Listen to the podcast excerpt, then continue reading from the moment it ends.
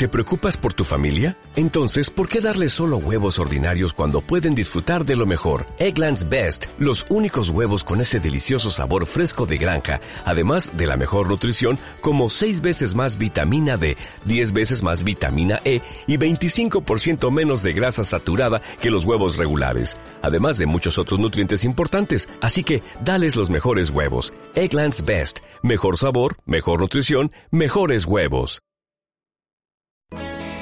En Hoy por Hoy Burgos, Internet para Todos, con Caín Santamaría.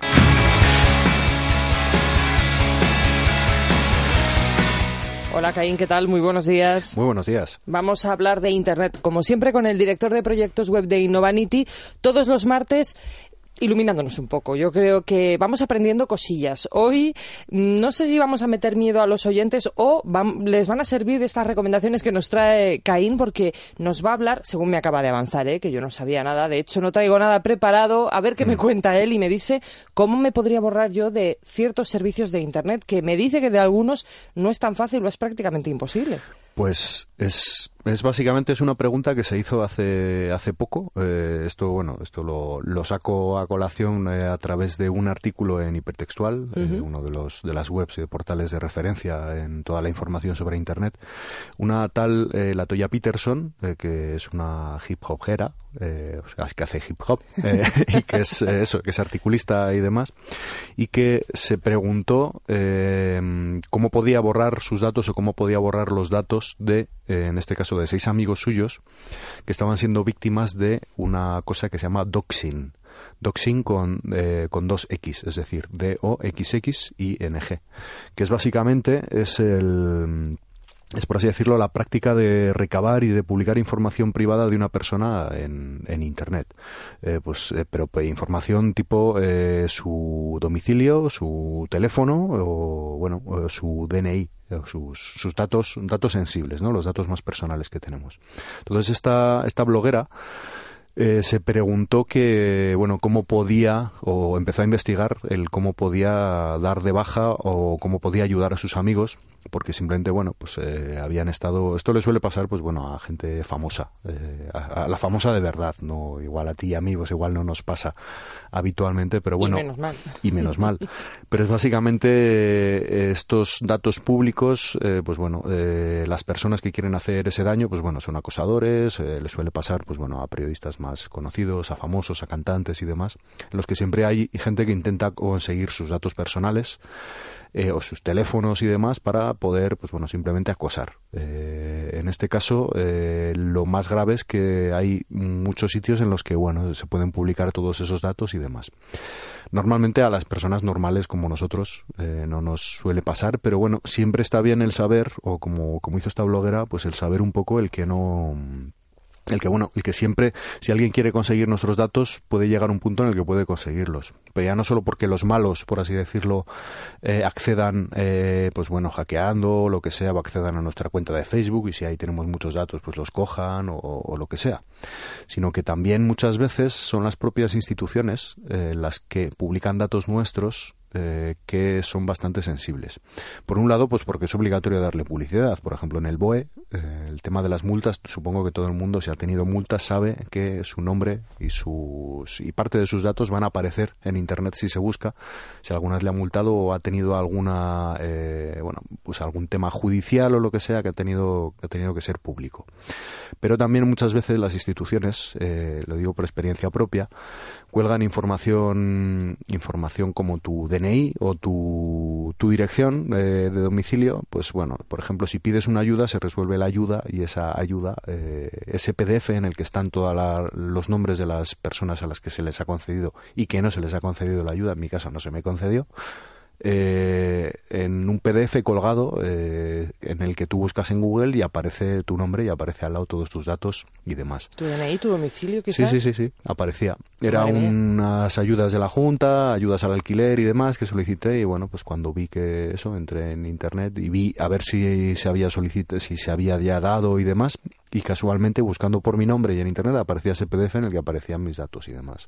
Entonces no es, no es solo cuestión de que digas es que los malos pueden conseguir, sino que muchas veces eh, por lo que sea, por dejadez o por desconocimiento, eh, se cuelgan datos como los PDFs que se pueden encriptar o se pueden guardar de determinada manera para que Google no indexe sus datos y demás. Entonces, bueno, se podrían acceder. Pero tampoco que es quiero que muchos de nosotros estamos con muchos datos en la red. Sí, tampoco quiero meter miedo ahora de decir eh, Internet, eh, nos van a conseguir todos nuestros datos y demás. Bueno, al final, básicamente, obviamente también hay un listado o existe una web para, para poder ver, por ejemplo, de qué servicios de los que nos estamos, estamos dados de alta eh, son imposibles, porque hay servicios de los que son imposibles de borrarnos, es decir, de borrar los datos que tenemos ahí, y otros que es bastante difícil. A ver, por ejemplo, de los imposibles, eh, ¿cuál crees que puede haber? Uno muy conocido, muy conocido y muy utilizado, eh, que, que es imposible, y además uno del que hemos hablado, dos, uno que es muy conocido y otro que hemos hablado hace poco, y los dos son de vídeo. Pues no puede ser YouTube, no sé. YouTube, por ejemplo, es imposible borrarte de No te YouTube. puedes borrar no de te YouTube. puedes borrar de YouTube. Madre tu usuario no se puede eliminar de YouTube.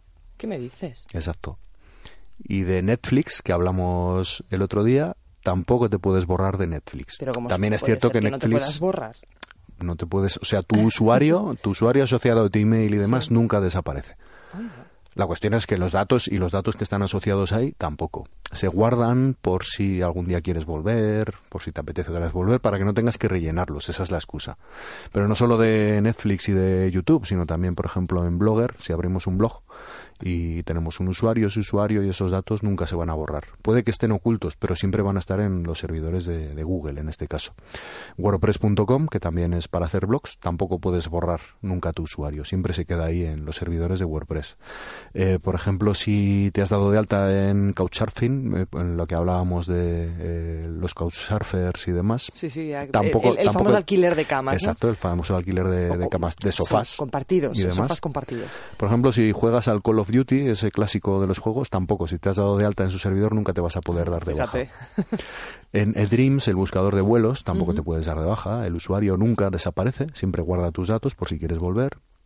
Picasa y Pinterest, por ejemplo, tampoco puedes darte de baja nunca. Eh, cuando digo darte de baja, quiero decir el que tus datos siempre se almacenan eh, o que pueden, eh, cuando tú te puedes dejar, eh, dejas de estar en público, es decir, tus datos dejan de estar accesibles para Google o para los buscadores, pero tus datos, es decir, tu email y los datos que hayas puesto ahí, siempre se quedan en el servidor de ese servicio. Y luego hay otros servicios en los que es muy difícil darse de baja, es decir, que el proceso es tedioso, tarda muchos días, tienes que hacer varias validaciones y demás.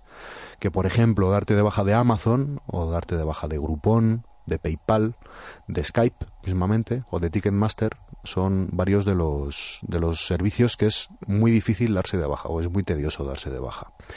¿De dónde he sacado esta información? De una web que se llama justdelete.me, es decir, eh, simplemente bórrame o elimíname.me y tenemos una versión en español. Entonces ahí vienen todos un montón de servicios en los que están clasificados por los que son imposibles, los que son fáciles de darte de baja y los que son difíciles de darte de baja. Entonces, en el famoso derecho al olvido no incluye a este tipo de servicios. No, realmente tú sí has dejado, eh, y ahí es donde entra ¿no? el, el qué hacer, o lo que se planteaba esta, esta bloguera, el qué hacer cuando dices es que si es imposible que todo, toda mi huella digital, que se llama, es decir, todos los datos que, que, que he dejado rastro por Internet, los consiga eliminar o que estén inaccesibles para siempre, pues eh, qué es lo que, lo que pasa. Por otro lado también, si borramos todo, eh, también ahora mismo en esta sociedad hiperconectada, como se suele decir, eh, ¿quién, ¿quién se enteraría, por ejemplo, de que algo nos ha pasado? Eh, si, si, no, si no estás ni en Facebook, no estás ni en WhatsApp, no estás en ningún sitio y solamente, pues bueno, que dices, sí, bueno, si te relacionas con personas y demás, pues vas a, vas a, van a saber si estás, si no estás o si te ha pasado algo demás. Pero llegas a mucha menos gente y demás. Entonces, bueno, es posible. También por otro lado, el desaparecer completamente Internet, también perdemos muchas cosas. Pero en el caso de que no, ¿qué es lo que no podemos, lo que podemos hacer? Pues básicamente, si ya no podemos borrarlas, pues las podemos modificar. Es decir, eh, nuestro usuario de YouTube mm, no lo borramos, pero podemos cambiar la descripción o simplemente borrar eh, la descripción que tenemos. Hay elementos que son obligatorios, como el email, y ese nunca va a desaparecer, pero por ejemplo vamos a poder eliminar o cambiar la información que hemos puesto. Igual que si en nuestro perfil de Facebook no hace falta que lo eliminemos, pero podemos quitar las fotos, podemos cambiarle toda la información y quitarle toda la información que, que hay ahí. Eh, Por ejemplo, podemos también, lo más aconsejable es generar nuevos contenidos, es decir, generar nuevos contenidos o generar un nuevo perfil que como quien dice en las búsquedas, eh, deje abajo todos esos datos antiguos que queremos ocultar, por así decirlo. O sea, generar nuevas huellas digitales y esas nuevas huellas digitales tenerlas mejor controladas que las que no teníamos controladas, por ejemplo.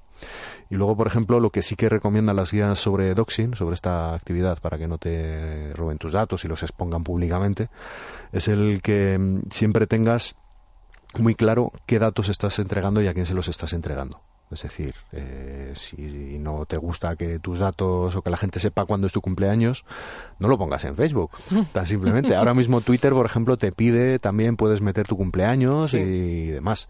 Pues si no quieres, si no te gusta que la gente sepa en qué año has nacido, pues eh, no metas tu cumpleaños, tan simple como eso. ¿Vamos con el diccionario internetero? Vamos a ello. Que si mal no recuerdo íbamos por la C. Sí, vamos por la C. Y vamos a ir un poquito rápido. eh, vamos a hablar de tres palabras. La primera es el certificado SSL. El certificado SSL. Eso es básicamente el candadito que nos sale en el navegador cuando entramos a cualquier web que tiene un certificado de seguridad. Es decir, que sus comunicaciones están encriptadas para que no nos roben los datos. Esto va relacionado con- un poco Sí. con todo. Mira que eh, bien del asilado. Hombre. Entonces, bueno, esto se suele utilizar siempre en las. eh, eh, cada vez que pagamos por tarjeta, con tarjeta, siempre estamos en un, lo que se llama un servidor seguro que tiene un certificado SSL que lo que hace es evitar que la comunicación que estamos, los datos que estamos enviando de nuestra tarjeta, eh, cualquiera que esté mirando pueda cogerlos, sino que es como quien dice un. creamos como un tubo opaco en el que nadie puede ver los datos que estamos enviando. Entonces, bueno, esto normalmente eh, en cualquier, incluso en el correo, en Gmail, en Hotmail y demás, se utilizan este tipo de certificados para que nadie pueda leer nuestro correo. Muy bien. Siguiente palabra. Otra de las palabras del abecedario de, de Internet sería el cloud o cloud computing o lo que hablábamos eh, hace tiempo de la nube que es básicamente es cómo funciona ahora Internet, que es en la nube, en la nube, en el cloud, algo cloud, un servidor cloud, es un servidor virtualizado. Antes eh, nos hacía falta tener un ordenador para tener un servidor y ahora lo que hacemos es tener un montón de ordenadores con los que creamos un servidor virtual. Entonces podemos crear máquinas que son físicamente imposibles. Es decir, podemos crear un servidor que tenga 10.000 teras de espacio y yo qué sé y, y 20 procesadores. Todo uniendo eh, diferentes servidores que lo que hacen o diferentes ordenadores que lo que hacen es crear un mega servidor.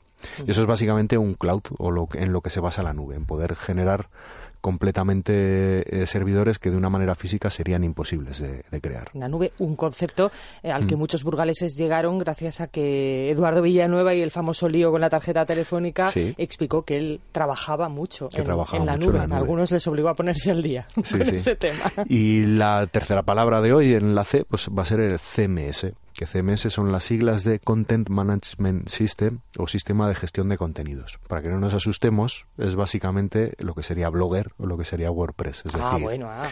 es la aplicación o es una aplicación que, en- que se ejecuta en un servidor y que nos sirve para manejar eh, las webs que gestionamos, es decir, para poder actualizar los datos de nuestra web o nuestro blog o lo que sea, o nuestra tienda online. Por ejemplo, pues PrestaShop es otro CMS, otro Content Management System o un gestor de contenidos. Un administrador de webs, básicamente. Un CMS. Un CMS, sí. Sí, es que aprendo un montón de cosas. Caín, muchísimas gracias. La semana que viene seguimos hablando de cosas interesantes relacionadas con Internet. Hasta la semana que viene. ¿Te preocupas por tu familia? Entonces, ¿por qué darles solo huevos ordinarios cuando pueden disfrutar de lo mejor? Eggland's Best, los únicos huevos con ese delicioso sabor fresco de granja, además de la mejor nutrición, como 6 veces más vitamina D, 10 veces más vitamina E y 25% menos de grasa saturada que los huevos regulares, además de muchos otros nutrientes importantes. Así que, dales los mejores huevos. Eggland's Best, mejor sabor, mejor nutrición, mejores huevos.